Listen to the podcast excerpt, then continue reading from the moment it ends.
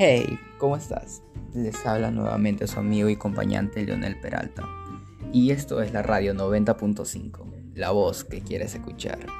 Bueno, eh, hoy comenzaremos con un tema muy importante, eh, bueno, para todo el mundo y, también porque nos han pedido bastante eh, que hablemos sobre este tema. ¿Y qué es? Bueno, es la contaminación del aire.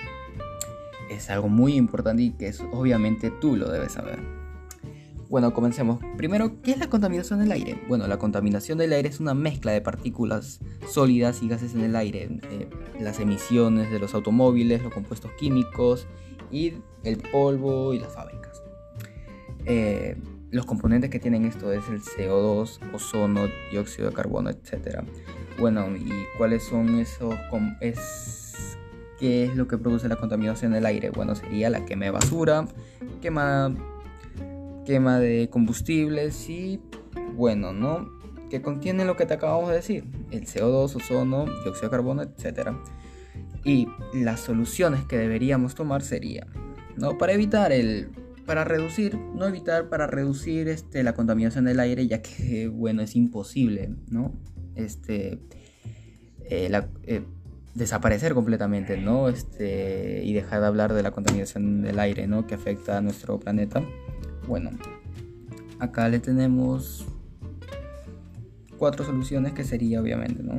Muy importante que deberíamos tomar en casa. Eh, tener plantas, ¿no? Nuestros jardines primero, plantas para purificar el aire. Producir menos humo en casa, por ejemplo, no digamos que quieres, que hacer una parrilla o algo así y usas leña, ¿no? Que obviamente estaría mal porque estaríamos contaminando nuestro aire y nuestros pulmones. Usar productos este, ecológicos, ¿no? Que tengan que ver con la limpieza, ya que usamos bastante químico. Y bueno, para, el, para hablar del tema del transporte sería, ¿no? Para trasladarnos de aquí para acá sería eh, usar bicicletas, eh, carros públicos, ¿no?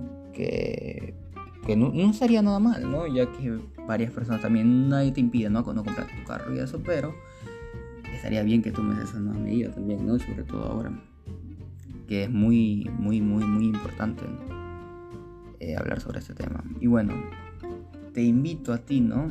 Ya que finalizamos este tema, te invito a ti de que reflexiones, ¿no? Que te vayas a un lugar, no sé, despejado de la tecnología y, no sé, irte, no sé, a tu jardín o, o al parque y reflexionar, ¿no? Pensar, ¿no?